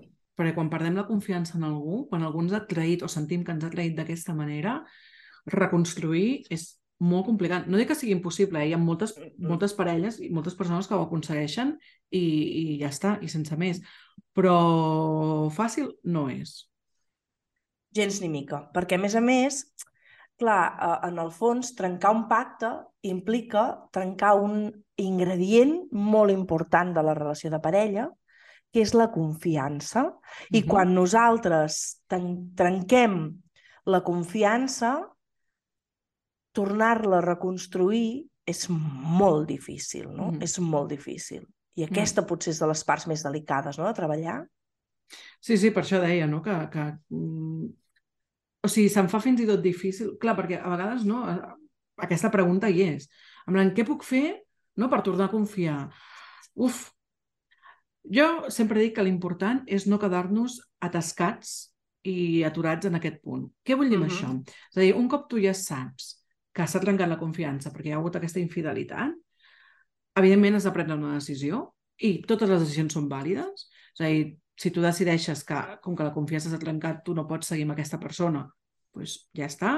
Si tu decideixes que, malgrat la confiança s'ha trencat, vols treballar perquè es reconstrueixi, fabulós, fantàstic, i si a partir d'aquí decidiu flexibilitzar o no uh, la vostra relació de parella, doncs ja us ho fareu, vale? però el que està clar és que si tu tries aquesta segona opció de dir, vale, jo vull reconstruir la confiança, no podem utilitzar aquest fet de la infidelitat per estar contínuament castigant a l'altre. Vale? Això és molt important, perquè això m'hi trobo moltes vegades. No? I, I no sé com es diria en català, eh? però regodear-nos sí. en, en la, amb, el, rotllisme aquest. És com, jo dic, no, jo okay. dic revolcar-se en la merda vale. una i una altra vegada, no? Em sembla fantàstic. Sí, sí. Així Clar, és això. Sí, sí. Clar, llavors el que, el que hem de fer quan, quan s'ha trencat la confiança és prendre aquesta decisió i si prenem aquesta decisió de restablir-la és, vale, com ho fem? I a vegades no ho podrem fer sols. A vegades necessitarem una terapeuta, una persona que ens sí. ajudi des de fora, vale? per poder-nos comunicar millor i per poder netejar tot això. Sí. Una de les coses que més sovint veig quan treballo amb persones a les quals els hi han sigut infidels, és a dir, que són, entre cometes, totes les cometes del món, les sí. víctimes d'aquesta infidelitat, és que necessiten tenir molta informació. Van a buscar uh. molt la uh. informació de però què feies exactament amb aquesta persona? I t'agradava més que jo? I com és el llit? I quines coses feia? Jo on havia anat? I a quins restaurants havies portat? Mira, tot això és exactament el que deia fa un moment la Crespi, que és revolcar-te en la merda. Sí, jo això dic que és l'extra de formatge, és a dir, Clar, Va. és que clar, saps? O sigui, clar, a mi, jo que durant un temps he estat sense menjar formatge, eh, jo tinc un gran problema d'addicció al formatge, llavors moltes de les comparacions les utilitzo amb el menjar, no? I dic, quan tu et demanes una pizza o quatre formatges, val? ja hi ha molt formatge allà, moltíssim, vale? T'imagines que a sobre li fotem l'extra de formatge, encara més, encara més, encara més, no? Allò, pff, és com un pèl massa, no? Doncs el començar a demanar aquesta informació és com aquest extra de formatge. No és necessari no és, et farà mal. Exacte. Et farà mal. Sí, més que no és necessari, que en el moment ho pots gaudir molt, perquè pots ser en plan, oh, quina meravella, és que t'acabarà fent mal. Clar, però és que a més a més, la meravella és l'extra de formatge de veritat, però la, amb, amb les infidelitats, si de cop i volta et comencen a explicar a quin lloc va passar, si has set en aquest llit o no, quina roba interior portaves, uh, què li vas fer, què vau fer, què li deies, què, per on us comunicàveu, allò no tens ni tan sols aquest, aquest plaer inicial com quan et fots més formatge del compte, no? O sigui que... Mm. Bueno, pot haver-hi un punt, jo crec que sí que pot haver-hi un punt de, de calmar un, una ansietat una mica com, com un efecte toc, diguéssim, sí, eh? Sí, Guardant les sí. distàncies, eh? Sí, sí, però sí. Que... és com, necessito informació, informació, informació, quan me la donen, relaxo, però després això ens fa mal. I tant. No? Perquè, perquè no em serveix per res. Què faràs amb aquesta informació? Al contrari. Comprar-te comprar la mateixa roba interior que portava ella. Clar, clar, és que... Um, és que, clar, què? Aquesta informació serà la que després vindrà a tocar-te a la porta a dir hola, sóc el patiment. Uh -huh. Te'n recordes de que jo sóc les calcetes, jo sóc aquell hotel, jo sóc aquella paraula, jo sóc aquella pràctica sexual, que amb ella sí que faig, no? però amb tu no. Uh -huh. Uau, és que això llavors fa molt mal. Per tant, uh -huh crec que una de les coses importants i un dels grans consells és el no demanar gaires coses. Mm -hmm. Perquè a més tu deies, hola, sóc el patiment, i aquest patiment s'ha disfressat d'una paraula que ja vam fer en el seu moment un programa, oh, oh. que és el gelos. Oh, la gelosia. Oh, I tant! Perquè, clar, si jo sé que us comunicàveu per mm, Telegram, sí. doncs estaré pendent contínuament de quan agafes el mòbil, de si l'agafes més de 3 minuts, si te l'emportes al lavabo, si no sé què, si surt de parlar fora... Hòstia, és que és no viure. Exacte. És no viure. Exacte. Per això deia abans que quan tu fas em, quan tu fas aquest cop de cap i dius, vale, m'has sigut infidel, però vull reprendre aquesta relació perquè Bueno, perquè m'aporta moltes coses i perquè al final, doncs mira, jo què sé, pots pensar, una patinada la pot tenir qualsevol, vale, depèn de la infidelitat també, és més fàcil o més difícil, vale? Però bueno, en tot cas, tu has decidit això, um, has, de, has de decidir confiar en aquella persona. I, evidentment, mm. marcar el límit un altre cop. Aquí, aquí sí que serà molt important marcar el límit de escolta'm, si m'ho tornes a fer, això ja no té remei. Sí, I aquí, sí. Mm, estimades i estimats eh, infidels del món, sigueu una miqueta llestos, jo què sé. Saps? Si ja l'has cagat un cop, doncs... Intenta no tornar-la a cagar. Doncs intenta-ho, amb totes les teves forces. I si no pots, Sí. perquè a vegades és veritat que hi ha dinàmiques molt xungues al darrere i que, bueno, doncs li podem buscar moltes explicacions, que no excuses, però moltes explicacions, uh, una bona teràpia t'ajudarà. Mm. T'ho dic jo. De fet, una mica en línia el que deies d'aquest prendre la decisió, uh, nosaltres tenim una supercompanya que està molt especialitzada en infidelitats, que és la Carlota Iglesias, Mm -hmm. i, i recordo que ella sempre explica que després d'una infidelitat entre dues persones, eh, uh, qui té la feina grossa després és la persona a la que li han estat infidel. Perquè, clar, si jo et sóc infidel a tu, Sílvia, i tu m'enxampes, però jo tinc clar que t'estimo i que vull estar amb tu i que no vull ser mai més infidel, i ho tinc claríssim, és tan senzill com mantenir-me en aquesta... És tan senzill, entre cometes, com mantenir-me en aquesta postura i ser responsable. Mm. Val? Llavors jo ho tinc clar, però llavors tu ets la que, com que la confiança s'ha trencat, estaràs tota l'estona dubtant, tota l'estona demanant-me proves, tota l'estona... I fer aquesta feina és molt gruixuda. Per Mm. tant, aquesta decisió és molt important. La feina grossa et tocarà Mhm. fer-la tu perquè jo ja tinc clar que no vull ficar-me mai més en Mhm. aquest merder. Clar, has dit una cosa molt interessant, que és el tema de les proves, no? Mm -mm. Prova'm que ets. Um, no hi ha cap prova, ja t'ho dic ara, eh? no hi ha cap prova que Res. pugui fer uh, de sobte dir, vale, sí, ok, estic super tranquil·la. Exacte. Cap ni una. La confiança es construeix en base al temps, en base a les demostracions petites. No? Per molt que la teva parella... Uh, jo què sé, l'altre dia una, una pacient m'explicava que, que, diu, Ai, ai, ai, molt ai, al principi de la relació li havia sigut infidel a la seva parella. Diu, i em vaig sentir tan malament i volia tant que em perdonés que vaig, vaig posar una pancarta enmig de l'autopista demanant-li que em perdonés. Bueno, tot molt de pel·lícula em descollonava viva. Era molt divertit. Li vaig demanar, li vaig demanar permís eh, per explicar-ho, això sempre. Hosti, que bo, que bo. Sí, sí, sempre que expliquem alguna cosa és perquè hem demanat permís. Ai, em moria de riure. Però, Ai, que bueno, fort. clar, tot i així, jo li deia, bueno, és que és com una demostració molt gran, però això no... no... O sigui, no garanteix Exacte. res, és una Res. prova, però tu has de demostrar-ho en el teu dia a dia. Mm. I has de fer un gran- acte de fe, també. Sí, és, és un acte de fe. És un superacte de fe. Perquè si no, seria un acte de saviesa, de tenir el coneixement, i no ho saps amb certesa. Mhm. Llavors, què ens ha passat? Que les pel·lícules ens han venut que quan algú és infidel, si de veritat s'estima la parella i vol que la perdoni, doncs això, posa un cartell enmig de l'autopista, li regala un anell molt car, no sé què. Llavors, aquestes són tècniques que utilitzen moltes vegades aquelles persones infidels que volen ser perdonades però que després volen continuar fent el que feien abans. Per tant, Mhm. perill, perill, perill, perill. Ui, ui, alarma, alarma, no? Uh, això no és garantia d'èxit. Potser No. algú farà des del cor i des de la veritat, Mhm. però no és garantia d'èxit, Mhm. això, eh? Per això ha de ser això, un acte de fe en el que tu acceptis um, confiar cegament amb la teva parella. I això no vol dir, això no vol dir uh, fer ulls clucs i no Clar. estar... Però sí que vol dir acceptar que estàs en una relació amb una persona funcionalment adulta i que realment, no? Mhm. Per això jo sempre dic que és tan important que en les relacions hi estiguem de forma lliure. Clar. Perquè si estic de forma lliure i jo veig que realment, ostres, doncs mira, sent honesta amb mi mateixa és que no puc evitar tenir altres interaccions amb altres persones perquè és una cosa que m'agrada molt, és una cosa que necessito, és una cosa que trobo molt a faltar, que si no tinc, doncs ho parlaré amb tu, t'ho posaré sobre la taula i assumiré que tu em puguis dir, doncs és que no és el tipus de relació que jo vull.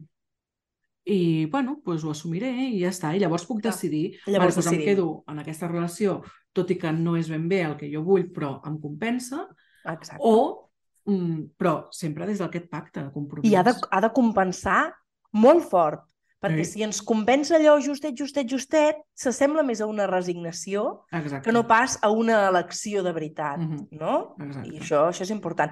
Però llavors, escolta'm, Sílvia, m'estàs dient que el gelos i que el demanar tot això i que el... No, uh, no, no, no, no serveix uh, per poder provar que no et seran més infidels o que no et tornaran a ser infidels? No. És que, és que no, ningú et pot assegurar que no seràs infidel o que no et seran infidel. Vull dir, jo tenim un, un pacte de monogàmia, com tinc amb la meva parella, uh, jo no puc posar la mà al foc en què d'aquí No, a... esclar. No ho sé, O sigui, no és la meva intenció, evidentment, si fos la meva intenció ja ho hagués parlat amb ell, hagués dit, mira, uh, les coses van per aquí, no és la meva intenció ni molt menys. Però igual que em pot passar a mi, li pot passar a ell, li pot passar a qualsevol, perquè al final, ostres, tenir... Clar, i aquí ens barallaríem molt, que no és el tema del capítol, però ens barallaríem molt amb la, amb la monogàmia imposada, vale? Uh -huh. perquè clar, o sigui, aquí la història és, bueno, és que igual no? hem de flexibilitzar molt aquest constructe i bueno, igual hem d'anar cap al punt no? on acceptem que eh, és una mica absurd pensar que una persona ens mm, complementarà no? tota la nostra esfera sexual i afectiva durant molts anys. Mira, tu no ho has vist, però jo acabo d'apuntar la monogàmia imposada com a títol d'algun pròxim histèria col·lectiva, perquè tot i que ja hem parlat de no monogàmies, potser no hem posat el focus en criticar el sistema d'imposició de com ens hem de relacionar, no? Mm. Està bé, està bé, està bé. Molt bé, molt bé. Mm. I uh, tu com a psicòloga, mira, és com si t'entrevistés. Tu com a psicòloga, sí, no, Sílvia? Sílvia Català, no és... Ara és perquè vull aprendre, no? A veure tu què fas, què proposes, ah. què, no? com treballes, no? O què, què recomanaries a la gent que ens està escoltant um, sobre què ha de fer si descobreixen una infidelitat. Xan, xan, xan, Hòstia, fa, fa de mal aconsellar, eh? perquè cada cas és molt un món, però jo sí. diria que quan tu descobreixes que la teva parella està sent infidel, uh, no li posis un vigilant privat, no, li, no te'l vagis a perseguir-lo, ho confrontis amb ell o amb ella. Li preguntes directament. Mm -hmm. vale? Si tens proves, proves l'EAC, he trobat, jo què sé, una foto dels dos liant-se, proves molt evidents, sí. li pots posar sobre la taula.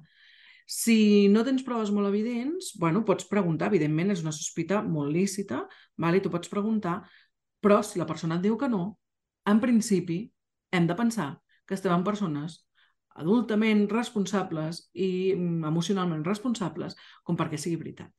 I ara aquí, aviso navegantes... Xan, xan, xan! Cari, querides, querides persones que sou infidels. Mira, aquí sí que us dono un consell. Si la teva parella et demana si estàs sent infidel, si li estàs posant les banyes, si te n'estàs anant al llit amb un altre, si, si t'ho diu i ho estàs sent, per favor, reconeix-ho. Aquí t'ho dic. És a dir, no hi ha cosa pitjor, i jo crec que de les destrosses més grans a nivell emocional que veig en les persones és quan, a sobre de que els hi han estat infidels, els hi han estat negant l'evidència i fent Exacte. llum de gas. No, no, no, no, no. Això t'ho inventes, ets una paranoica, estàs com una cabra, és que en realitat veus fantasmes on no n'hi ha. Com pots pensar que jo et faria una cosa Exacte. així? Jo no sóc com els altres, això és que t'han posat no sé què al cap, és que... Vale, Mm -hmm. Si tot això després resulta ser mentida, tens un problema gros. Perquè la infidelitat, la traïció, és doble. És doble. I en tot cas, si com a mecanisme de defensa, en el moment en el que t'ho pregunta, t'enganxa que no saps d'on baixa, no saps com reaccionar, en aquell moment no ets capaç de dir-li doncs mira, sí, carinyo, m'ha passat o m'està passant, i de colta li dius no, no, no, tot això és mentida, no, no, no, no, no, dona-li dues voltes. Pensa en el mal que pot causar que després hi hagin proves molt més evidents de que està sent infidel i mm. tard o d'hora acabi sortint a la llum. Aquesta doble traïció, i això, Sílvia, suposo que tu consulta també t'ho has trobat, no? És a dir, quan treballem amb, el, amb, amb infidelitats, sovint acabem intentant reparar la mentida. És a dir, les paraules gairebé textuals és és que, mira, jo que m'hagi estat infidel, quasi que podria comprendre o col·locar-ho en algun lloc, però que m'hagi negat i que hagi fet que jo pensi que estava paranoica, que era una histèrica, no? Mm -hmm. Perquè pensava que em podia ser infidel, aquí em fa més mal, perquè a partir d'ara què m'he de creure si m'ho nega? Clar, no? exacte.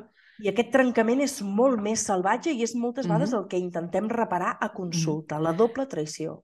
I, i, I vull dir, tingueu clar que si esteu sent infidels i la vostra parella sospita, tingueu clar que en algun moment ho acabarà descobrint. Sí, això si sí. no sou tan bons amagant, ni tan bones amagant aquesta infidelitat. Si sí. hi ha sospites, segurament ho acabarà descobrint. Per tant, és que de debò, lo intel·ligent en aquell moment és, mira, em baixo uh, a, a terra i és, mira, em sap molt de greu, sí, uh, està passant això, no sabia com explicar-t'ho, uh, mm. entenc que ho hem de treballar, el que sigui, jo que sí. sí. Aquí ja poseu la salsa que vulgueu, però sí. no mentiu. No. No mentiu. No, perquè a més a més, mira, hi ha una cosa que... No sé, espero que estiguis d'acord amb mi, Sílvia. Vamos a ver. Sí em que, que no, eh? A veure, eh? Anem a veure. Sí que hi ha persones que sistemàticament es dediquen a ser infidels sense tenir cap mena de responsabilitat efectiva per anar a fer mal. Existeix, hi ha un percentatge de persones que això ho fan, uh -huh. d'acord? Però per les nostres consultes han aparegut moltes persones que han pogut estar, que han pogut ser infidels i que no eren males persones, no, no. que no ha sigut res premeditat, que s'hi han trobat, que no han sigut com reaccionar. És a dir, que no vol dir que siguis una mala persona i que ho facis expressament per putejar, no? Uh -huh. Però hem de ser responsables quan es dona una situació d'aquest tipus. I mira, si, si no et descobreixen mai de la vida, l'altre no et pregunta i tu tampoc has de dir, mira, allà queda que segur que n'hi ha mm. moltes. Sí. Però, però si, des, si t'ho pregunten, si et descobreixen, si hi ha sospita, abans que tornar a enganyar, potser val mm. la pena dir la veritat. Mm. Clar, per això deia, no? que al final ningú sabem la circumstància que ens pot portar a ser infidels. Um, I abans deia, no? Ostres, clar, també hi ha diferents tipus d'infidelitat. No és el mateix que jo un dia sortir de festa i m'emboliqui amb una persona perquè, mira, mm, he begut més del compte perquè la fiesta no s'ha llevat per aquest sitio i quan arribi a casa li digui a la meva parella, mira, se m'ha descontrolat la vida, mm, he tingut un quiqui amb una persona X i, i ja està. Que, evidentment, a, a, a les seves mans estaria el poder dir, bueno, pues, pues això no ho accepto, no ho tolero i tal, o dir, bueno, pues mira, entenc que això, però, no? però la propera vegada pues, posa el remei perquè això no passi. Sí, sí, sí, sí. Això seria una cosa. O que, o que jo no li digui res i que ho descobreixi, bueno, però va ser un dia, bueno, mira. Però clar, si estem parlant d'una infidelitat de llarga durada, no? de que ja estem construint una relació estable amb una altra persona, o que són diverses persones, en plan, és una cosa que faig mm, amb cinc o sis persones diferents a l'any, llavors ens hem de plantejar. És que estic convençuda que si ens estàs escoltant i ets infidel d'aquest tipus, no? en el sentit de que eh, tens diferents amants, eh, es relaciones amb diferents persones, tampoc no deus estar còmode en la teva relació. Ai, quin estrès, que, no? Mira, només de pensar-hi se'm posa un, un nus Uf. aquí a l'estómac d'estar intentant que no em descobreixin, de posar excuses de hòstia, què li vaig dir l'altre dia perquè tal, no sé què. Uf. Uf. És que, mira, m'agafen totes les calors del món, que complicat. Potser, potser el millor plantejar és, mira, jo no vull establir vincles monògams i, i, i, i, i potser el que he de fer és establir vincles més oberts, no? Ostres, és que a vegades és sí. trencar això i prou, i prou, entre cometes. Que el que passa que tu has dit abans una paraula que és molt clau, que és uh! responsabilitat emocional. Això sí que ho té, això sí que ho té. Cap a un mateix, per començar, i per continuar cap a l'altre. I, tant, I llavors i tant, és, i bueno, o sigui, ser conscient del que tu necessites. Però, bueno, és que aquí podríem estar uh! 12 hores parlant del tema. Déu-n'hi-do, déu nhi déu Sí. Llavors... No, jo anava a dir, per, com l'últim, com un dels últims punts que tenim en el guió com a tema important que havíem de parlar, que ha sortit una mica, però que potser podríem acabar de tancar, és aquest si es pot perdonar una infidelitat, no? I que potser és més fàcil perdonar una infidelitat que, que no hem complicat massa, que no pas aquesta doble traïció, on hi ha hagut aquesta mm. negació, on inclús s'han fet coses per intentar demostrar que no, però que realment era que sí, no? És a dir, mm -hmm. segur que la, per la teva consulta han passat persones que han viscut una situació d'infidelitat mm -hmm. i la infidelitat l'han treballat, l'han transitat i llavors han pogut seguir o no com a parella, però no es tenen rancor, hi ha hagut uh -huh. comprensió, o que inclús han seguit com a parella i n'han sortit com molt més reforçades i han après d'això, sense ser massa Mr. Wonderful. No, no, no, exacte. Vull dir, evidentment, millor no haver de patir aquestes Clar. coses, no? Però si les patim i decidim tirar endavant, doncs almenys basar-nos en això no? perquè per donar-li empuje i, i això, no? i donar cabuda a, a noves perspectives, també. Exacte, exacte. Que obriu la ment, en definitiva. Ai, per favor, endavant, si us plau. Com si fos tan fàcil. Ai, sí. Doncs La societat que aprenem ens ho posa molt complicat, però bueno, aquí estem, aquí estem, per qüestionar-ho tot. Totalment. Bé, doncs ja sabeu, estimades oientes, que tenim una veu convidada a cada capítol. Oh! I en aquest capítol, evidentment, també, tot i que hem de dir que ens ha costat bastant decidir a qui proposar-li el tema, perquè, clar, parla'ns de les teves infidelitats, era una pregunta una mica agosarada, i no sé que siguis la Shaki i facis una cançó o es bombis a Torrialet, normalment la gent no ho sol explicar massa. Escolta'm, escolta'm, anava a dir, podíem haver intentat que la Shakira ens gravés un àudio de dos minuts. T'imagines que ho haguéssim aconseguit? Ho, ha- ho Shakira, haguéssim patat. en Shakira, català. si, en, si ens estàs escoltant, si us plau, escriu-nos, no?, arroba histeriapot i envia'ns un àudio, vale? Perfecte, gràcies, Vinga. carinyo. Escolta'm, però, escolta'm, escolta'm, però no et pensis tu, eh? Que, tot i que la cosa no és gens fàcil aconseguir que algú et parli d'infidelitats, eh, eh, costa, costa, eh? a vegades ni tirant de persones conegudes, d'amiguis, de no sé què. És difícil que algú ens obri Mhm. el seu petit cor o gran cor per parlar-nos d'això, no? Sí, sí. A més, clar, tirem d'amiguis conegudis i llavors, Clar. clar... És... Però al final ha estat una coneguda i amigui... Ai, sí, al final ha sigut una persona fantàstica i avui tenim el plaer d'escoltar a la nostra estimada Elisenda Pineda, periodista amb desparpajo i amiga. L'escoltem? Som-hi. Hola, amigues. Aquí Elisenda Pineda. La meva relació amb la infidelitat ha passat per diverses etapes, eh, crec que vinculades a l'edat, al fet d'anar creixent, d'anar creixent com a persona i també del pas del temps. La primera vegada que em van posar les banyes va ser quan jo tenia uns 19-20 anys, per tant, la meva reacció va ser totalment desmesurada. Vaig muntar un drama, un drama queen, plorava pels racons, me'l parlava de la persona que m'havia posat les banyes amb amics del mateix cercle, etc etc. Uh, totalment innecessari. La prova està que al cap d'uns anys ha resultat ser un dels meus millors amics. O sigui que no us deixeu perdre les amistats i les relacions humanes només perquè en el seu dia hi va haver un, bueno, un, entrebanc. Si vols dir-li entrebanc, digue-li com vulguis. Després he estat a l'altra banda, he estat la persona que ha posat les banyes i evidentment no he estat mai amb cap intenció de fer mal a ningú. Simplement t'hi trobes, la vida t'hi posa i potser es gestiona malament o bé o es fa com un pot i qui fa el que pot no està obligat a fer més. El que sí està clar és que mai no hi ha una intenció de ferir ni de fer mal. Um, en aquest cas es va solucionar d'una manera més calmada o potser no es va acabar solucionant per altres temes que, que no venen a tom però que evidentment justifiquen o no aquesta infidelitat. Bé, i després, amb el pas dels anys, ara sí tinc una parella estable, um, i si em tornés a passar el mateix, tinc molt clar que jo tinc uns mons interiors, uns llocs on anar a guarir-me que són esplèndids, rics, són generosos, estic molt contenta amb mi mateixa, amb la meva solitud, el meu espai i les meves normes. Si em passés una altra vegada això, entendria que la persona amb qui estic um, m'ho fes, doncs crec que ho parlaríem des d'un lloc calmat i intentaríem fer una anàlisi del que ha pogut passar.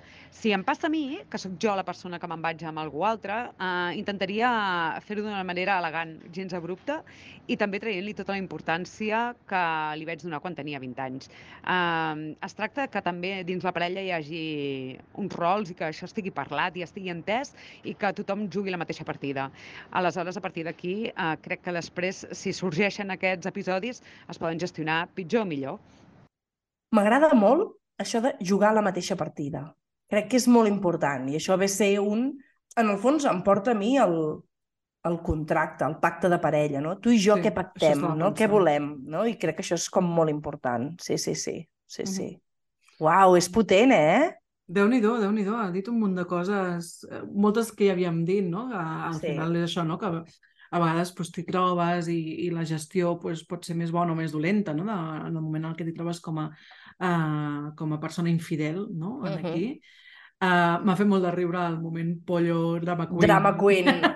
Meravellós. A més que me l'imagino, eh? Me l'imagino molt fort uh, muntant tot el drama a la Pineda després d'una infidelitat amb 19 o 20 anys. Clar, claríssim, claríssim. Fa molt riure, però, bueno, és que, o sigui, jo estic molt d'acord amb ella, em sembla superinteressant aquesta idea d'anar com també avaluant, no?, a, Mhm. a, a través de les experiències que vas tenint, no?, avaluant una mica la teva bueno, doncs això, no? El, el, el com et posiciones respecte Sí, a això. la gestió, no? Clar, jo crec que ha dit com dues coses importants. Una, el pas del temps, no? que es, eh, ho veus diferent, el temps t'ajuda a ressignificar coses.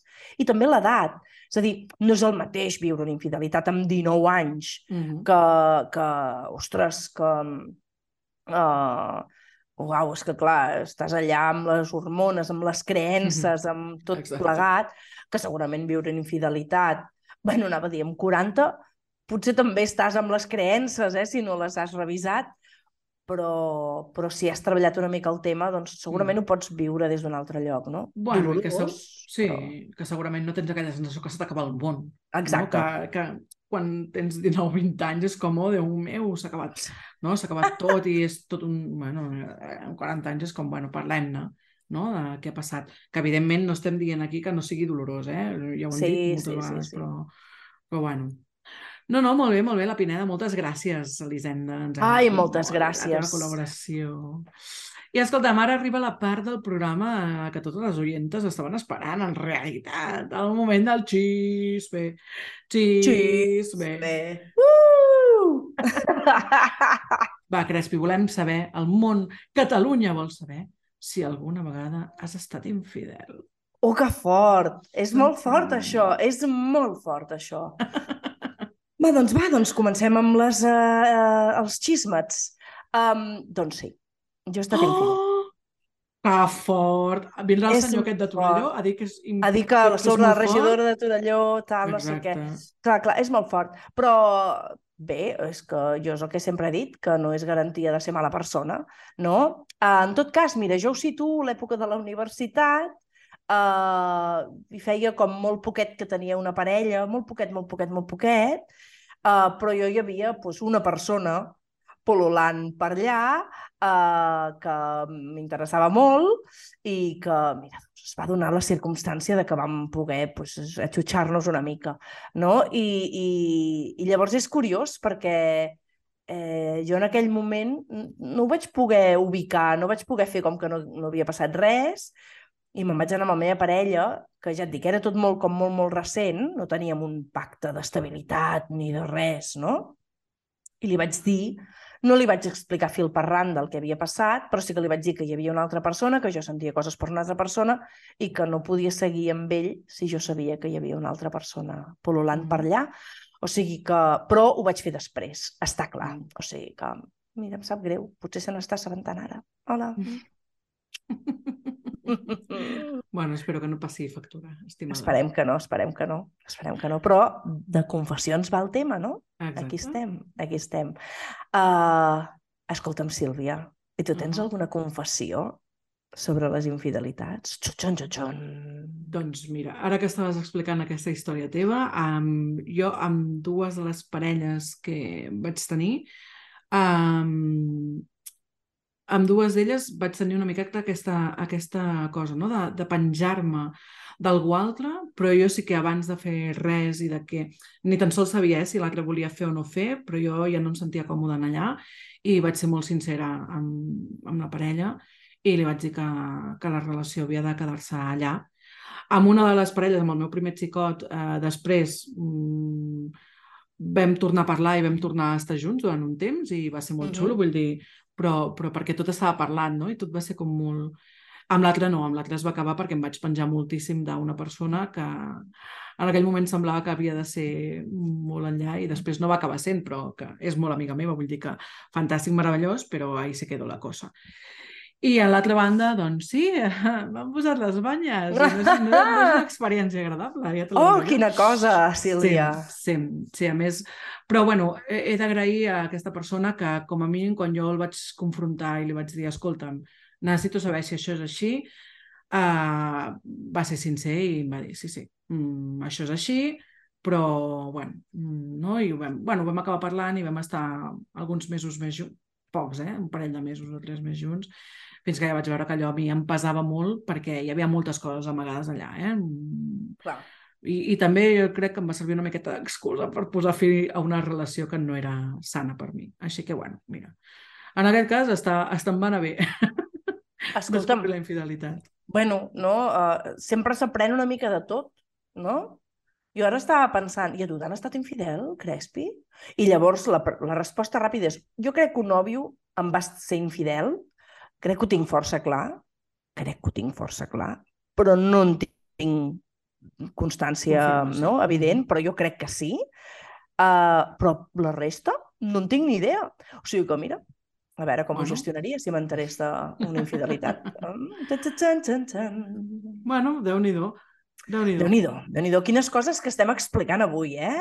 Això és, Sí, hola, obre't en canal i pam, pam, pam, no? sí, sí, jo crec que això al final és un confessionari Crespi Sílvia. Sí, no?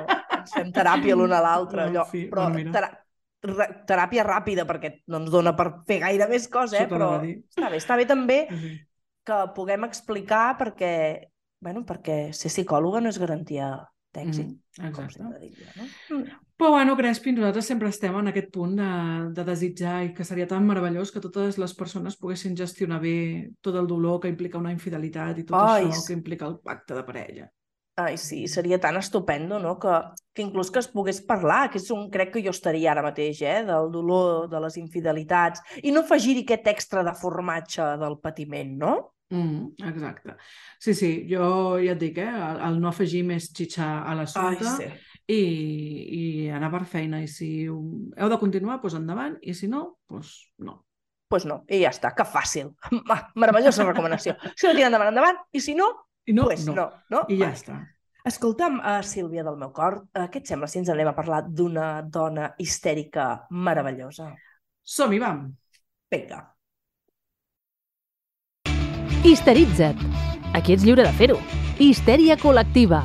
El teu podcast histèrico-feminista. Ai, ai, ai, Sílvia. Jo és que estic molt emocionada perquè és que avui... bueno, sempre parlem d'histèriques i històriques molt guais, no? Uh, però és que parlem d'una persona que no és que conegui en persona perquè no hem coincidit en el temps, però que hi ha una part de la seva història que em conec molt bé perquè, encara que em costi dir-ho, perquè és cosa una mica monàrquica, Ah! sempre n'he set molt fan. és molt fort, és molt fort. Que fort, la regidora, que és Ai, monàrquica. que fort! Per favor. Ai, ara, ara, ara veureu, ara veureu. Li estàs donant xitxa a aquest hater teu, eh? Molt fort, sèrio. eh? Vinga, uh! Potser això, li agrada... això li agradaria, potser. Hombre, hombre ja, ja us ho podeu repensar la gent de Torelló. Mare de Déu. Ai, ai, ai, ai, ai, ai. Ai, ai, Total, ai. que malgrat siguis fan seva, hem decidit que la història l'explico jo. Em sembla fantàstic, meravellós. Sí, sí, sí. Jo escolto, jo escolto, m'emociono, aplaudeixo, segurament li fotré en algun cantó, però bueno, eh, aquí estaré escoltant-te. Vale, D'acord. Vale, bueno. Però en tot cas deixo tu que, que diguis el nom i que tinguis aquest honor. espera, espera, eh? D'acord, d'acord. Però saps què? Fem un pacte. El nom no el diré jo perquè és un nom una mica complicat, vale? i tirarem de la nostra amiga robot que ens ajuda a dir els noms difícils. Juhu! Aviam. Elisabeth Amelie Eugenie Herzogin in Bayern. Toma ja! Sí, Vale. reconec que era difícil, certament. Exacte, clar i català aquí. Ostres, tu. Bueno, eh? Elisabeth Amelie Eugenie Herzogin in Bayern, uh, altrament coneguda com a Isabel von Osterreich, bàsicament l'emperadriu Sissi, val? Sí, sí, emperadriu, ens Oh, agrada, ens agrada. Ens agrada, ens agrada molt fort. Bueno. Doncs escolta'm, va, Sílvia, jo t'escolto. Vinga. Tu, Vinga. si, si veus que em deixo alguna cosa, m'ho dius, eh? No et preocupis. No et preocupis. Vale, doncs la nostra mm, histèrica històrica va néixer a Múnich el 24 de desembre, un dia de vespre de Nadal, No, el dia tio. a, sí, a mil, a, del 1837. Fa quatre vale. dies, vaja. Sí, exacte. Per això la Helena no hi ha coincidit, perquè que és, que és boomer no és tan boomer. Vale. Uh, doncs aquesta meravellosa senyora Elisabet, uh, més coneguda com a Sissi, va ser una personalitat bastant controvertida en el seu temps, bastant criticada uh, i era bastant molesta per les corts europees. Mhm. vale? No era la típica emperadriu i per això precisament mm, la, la posem aquí sobre, perquè si fos la típica emperadriu doncs no tindria cap mena de gràcia com a històrica històrica. Exacte. Uh, la Sissi tenia uns quants germans, entre els quals uh, coneixem a la Nené, vale? que es deia Helena, en Bach, no com la nostra Helena, era una Helena en Exacte. Bach. Gràcies per l'aclariment. la nene era una de les, la germana discreta, religiosa, disciplinada, bona nena, que parlàvem abans, Bona Vale? nena. I, evidentment, doncs, dintre de les germanes i dels germans, era la candidata idònia per ser emperadriu. Vale? D'això n'estava convençudíssima la seva mare i tota la família, però les coses no sempre van com una pensa. Resulta que quan van anar a conèixer, a pactar, no, aquest matrimoni entre la nené i l'emperador Francisco José, que era cosí Ai, ai, de la nené i, per tant, cosí de la Sisi també, eh, doncs això, quan van anar a pactar aquesta, aquest casament, eh, se'ls va acudir portar-se la Sisi, perquè aquell dia, doncs mira, se'ls va acudir portar-se-la de vacances amb elles. Total, que quan el senyor Francisco José, Paco José, para los amigos, Ai, el Ah. Paco José. va veure a la Sisi, va quedar profundament enamorat d'ella i va decidir que la nene, doncs que nanà. Català. La nene, nanai. I va decidir que ell volia la Sisi. I la mare li deia que no, no, que la Sisi no és apta per ser emperadriu. I l'altra que sí, que sí, que jo vull la Sisi. I la nene, Sí, sí. no, no. Era, sí, sí, no, no, nene, sí, sí, no, no, Exacte. nen- Sí, nanai. sí, sí, sí, sí, nene, no, no. No, no. Vale? Seria aquesta la, la I, cosa. i, I la seva mare deia, sí, sí, no, no, nene, sí, sí. Exacte, però no es posaven d'acord. Total, que com al final qui paga mana, i mai millor dit, aquí Paco José es va quedar amb la Sisi. Ai, el Paco. Vale? Es va casar amb la seva cosina Sisi. Ai. Vale? Es va quedar enamoradíssim d'ella i es va casar amb ella. Bueno, total. La Sisi, en realitat, va veure Paco José i va dir aquest tio a mi ni em va ni em ve i poca gràcia que em fa casar-me amb ell, però mm, sabia que això no hi era negociable i per tant va dir, bueno, passarem pel tubo i per l'altar. Vale? Clar, mm, la història és que la Sisi, evidentment, doncs un cop casada amb el seu cosí Paco José, doncs se'n va anar al Palau Imperial i va veure que efectivament que el Paco José era un muermo de tio i que no li feia mm, cap gràcia eh, viure eh, com a emperadriu. Perquè, clar, imagina't, és que, clar, una, una alma libre, com era la Sisi, de sobte allà tancada i fent coses de l'emperadriu. Doncs no li feia Ai, per gràcia. favor. Total, que evidentment, com a una mica transgressora, però al final bona nena i educada en una cort, doncs van tenir relacions sexuals amb el Paco José i va donar llum a la seva primera filla, la Sofia. Vale? Però la seva sogra, que aquí la no et sogra. pensis tu que estava molt contenta amb aquest apanyo, perquè evidentment la mare de la Sisi no volia, però és que la mare del Paco José tampoc volia que el Paco José acabés amb la Sisi. bueno, total, que va decidir que la Sisi era una inútil i que a la, a la seva filla, Sofia, la cuidaria ella. Les va Ah, sí, separar, home. tot molt sa, tot molt... Molt recomanable. molt clar, recomanable. clar, ui, ui. Les va separar i va decidir cuidar-la ella.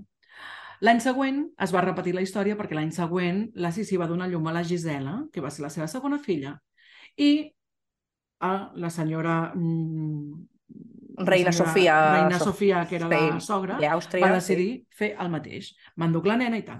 Però aquí la Sisi va dir que nanai, vale, que la nena les volia criar, criar ella i va aconseguir imposar-se i, eh, bueno, 15 dies després del naixement de la segona filla van poder fer vida les tres juntes.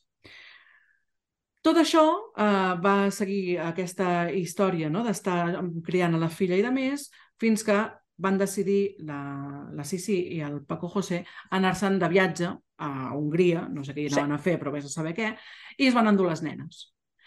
I eh, la nena petita doncs, va contagiar-se de disenteria i va morir. I llavors la Sisi va veure que igual la seva sogra tenia una mica de raó quan deia que era una inconscient i amb tota la pena del seu cor, amb tota la culpabilitat que això implica, que evidentment ella doncs, no tenia cap culpa perquè al final, doncs, mira, la disenteria la pilles i ja està, Uh -huh. uh, doncs va decidir que sí, que, okay, que la seva sogra cuidaria de la, de la nena. Vale? Evidentment, això li va comportar una depressió brutal, vale? que ni tan sols quan, un any després, quan va donar llum al seu fill Rodolfo, va, va millorar. Vale? Això és 1858, eh, la Sisi amb una depressió de cavall, el Rodolfo el cria també la seva àvia, ella decideix començar a viatjar per despejar-se una mica i de més tal i qual, i ens situem al 1862. Vale? Quatre anys Vale. després, ella torna a Viena i eh, va acordar amb el seu marit, amb el Paco José, que, mm, ok, tornava a casa, però que no es volia sotmetre a la disciplina de la cort. Vale, aquí la transgressora, sí, sí, posa el peu sobre la taula, jo crec que va fer una bona teràpia, va tenir alguna terapeuta xatxi que la va empoderar, Uhu. i eh, doncs això, va decidir doncs, tornar al cor, però tenir el seu espai eh, per cultivar la seva individualitat i el seu, eh, i el seu espai. Vale? El 1867, això és cinc anys després que ella tornés, els coronen eh, reis d'Hongria. Vale? Mhm. Després d'això tenen una altra filla vale, que marca bastant un inici i un, ai, un abans i un després en la relació, és la filla Maria Valèria, vale, que eh, bueno, va fer doncs, això, que tots dos es apropessin, que estiguessin vale, eh, com molt units. Eh, fins al punt que eh, el 1885 el Paco José coneix a una actriu, vale, la Caterina, i eh, aquesta actriu, doncs, de sobte comença a formar part de les vides tant de la Sissi com del Paco José. De fet, a la Sissi, l'Elisabet, li deia carinyosament la amiga, amb totes les cometes, Oh. i sabia que doncs, aquesta dona, la, la Caterina, li donava a Paco José tot el que ella no li podia donar. L'afecte, la passió, eh, la companyia. Així que potser estem davant d'una trieja o d'una parella oberta o Que de fort. una història de poliamor, eh? aquí dintre de, de la Sissi. En tot cas, això no és infidelitat, aquest cas concret, no sabem si n'hi havia o no d'infidelitats, Mhm. vale? però en tot cas, eh, això. Vale? Vaig acabant perquè se'ns està anant el temps i portem molta estona de programa. Uh, uh. Vale? I resumeixo. Uh, total, l'Elisabet com a transgressora que era, la Sissi com a transgressora que ella, que era, uh, no volia que els seus fills es casessin vale? per, uh, per convencions i Mhm. volia que es casessin per amor. Ho va aconseguir amb les seves filles, però no amb el seu fill, vale? uh, que va acabar casant-se amb Estefania de Bèlgica, de Bèlgica, perdó, vale? i que ja es veia d'hora lluny que no era una relació que els hi, que els hi anés bé. De fet, això va marcar uh, la, el tràgic final vale? del seu fill Rodolfo, perquè se'l van trobar mort uh, al costat de la seva amant, es sospita que primer va matar a l'amant i després es va matar a ell mateix Uau. vale, pel patiment que eh, tenien aquell matrimoni concertat que no li era um, que no li era eh, adequat o no li era còmode. Uh, després d'aquesta mort del Rodolfo, uh, l'Elisabet no va aixecar cap mai més, la Sissi no va aixecar cap mai més, se'n feia culpable i responsable, però també feia responsable, evidentment, a la cort vienesa no? de- d'haver induït aquest merda matrimoni que, que, que va anar tan malament. Uh, des de llavors mai més va tornar-se a vestir de cap color, tot sempre anava vestida de negre, vale? i uh, va dedicar-se a viatjar amunt i avall pel món, uh, rere del, del ventall, no? aquesta imatge uh -huh. Que tenim de la Sissi, amb un ventall gran o amb un vel, uh, o fent servir un pseudònim mm, pensant que així no la reconeixerien. Vale? Uh, la vida de la Sissi acaba abruptament un 8 de setembre de 1898, quan anava a prendre un vaixell, o agafar un vaixell que, que la portava a algun lloc, d'aquests que ella anava per despejar-se, va eh, ensopegar casualment amb un altre passatger, eh, va sentir un cop molt fort al costat i un cop havia pujat al vaixell es va bueno, es va des, desvanecer, mm, Sí, com desmaiar, no? Sí, desmaiar, com... gràcies. Mm. Vale? Uh, aquella mateixa tarda va morir.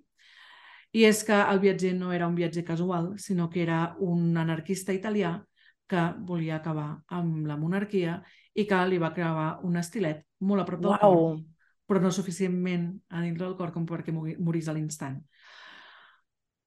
Així que així s'acaba la història de la nostra histèrica històrica que va lluitar perquè els seus fills poguessin tenir relacions eh, sense que fossin pactades i no vull acabar la història sense recordar que, pobreta meva, ni després de morta la van respectar perquè l'emperador, Paco José, no Ai, va Paco. voler, Paco José no va voler que l'Elisabet eh, descansés on ella havia dit que volia descansar, vale? que volia mm, estar a, a vora del Mediterrani, sinó que la va obligar a ser sepultada a la, a la cripta eh, dels Caputxins, que era la cripta familiar.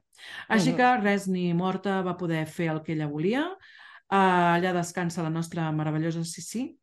És una histèrica històrica monàrquica, sí, però també amb els seus puntets, que tot i ser monàrquica, doncs la tia va tenir eh, els nassos a posar moltes coses sobre la taula. Que I fins fort. aquí.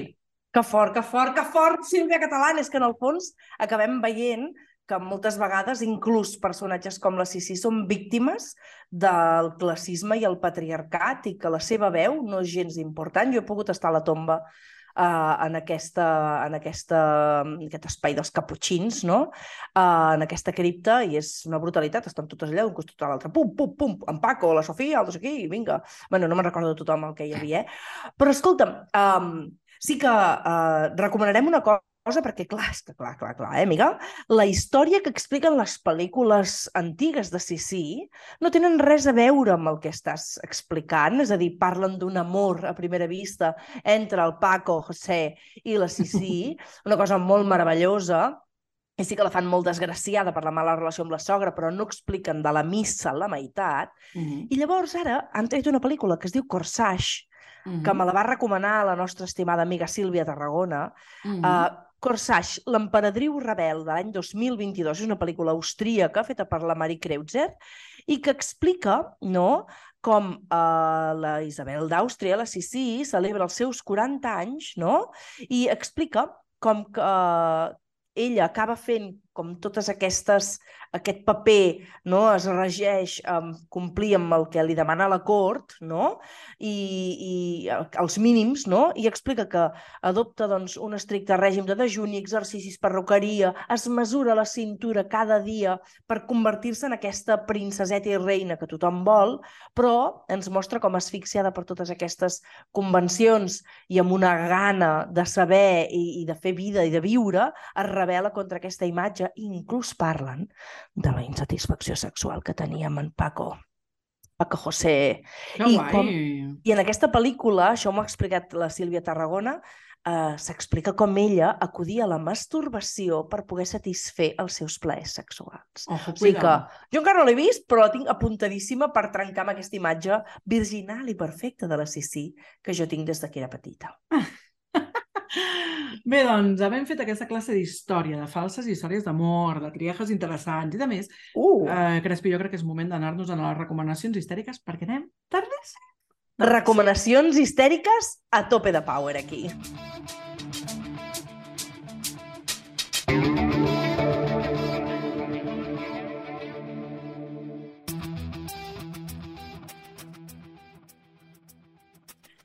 Som-hi, va. Pues jo Vinga. soc molt, molt curteta, us recomano la llista de Spotify de les Oye Polo, meravellosa Oye Polo, uh, Patint estoy. És una Perfecte. llista per superar mm, moments de mm, drames amorosos i de més, i crec que, doncs mira, si has patit una infidelitat o l'estàs patint, pot ajudar-te a posar-li una miqueta d'humor o a empoderar-te una mica. Hosti, que bé, quina meravella, i a més recomanant les nostres amiguis, per tant, és fantàstic això. Doncs, mira, sí, jo vinc amb un llibre per variar, perquè aquestes coses a mi em passen, eh, jo sóc incapaç de separar-me dels llibres, igual que tu, que estimada amiga, eh, hi ha un llibre de Walter Rizzo que parla sobre les infidelitats, que crec que està prou bé, que si algú necessita en algun moment una mica d'ajuda, doncs pot eh, llegir-se, les diu Jugando con Fuego. I l'última cosa que recomanarem és l'acord de relació que la Noemí Casquet té penjada a la seva pàgina web. T'has de subscriure a la seva newsletter i te l'envia, uh, perquè crec que és un exercici que segurament pot esclarir molts mals entesos previs a possibles infidelitats. Per tant, tothom a parlar d'acords relacionals, no només les persones no monògames. Doncs pues em sembla superbé. Senyores, senyors, senyoris, tothom que ens escolta, ens acomiadem ja. Ha sigut un programa llarguet. Esperem que us hagi agradat, eh, tot i ser llarg i que no us hagueu avorrit. Nosaltres ens hem passat molt bé.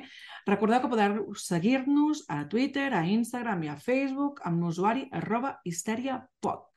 Histeria amb H, pod acabat amb D, de podcast. per si de cas. I també volem agrair la col·laboració per aquest capítol de la veu i de la presència de la nostra admirada Elisenda Pineda, Migui Mora, uh, de tot, de tot, no? Desparpajera, de tot aquí.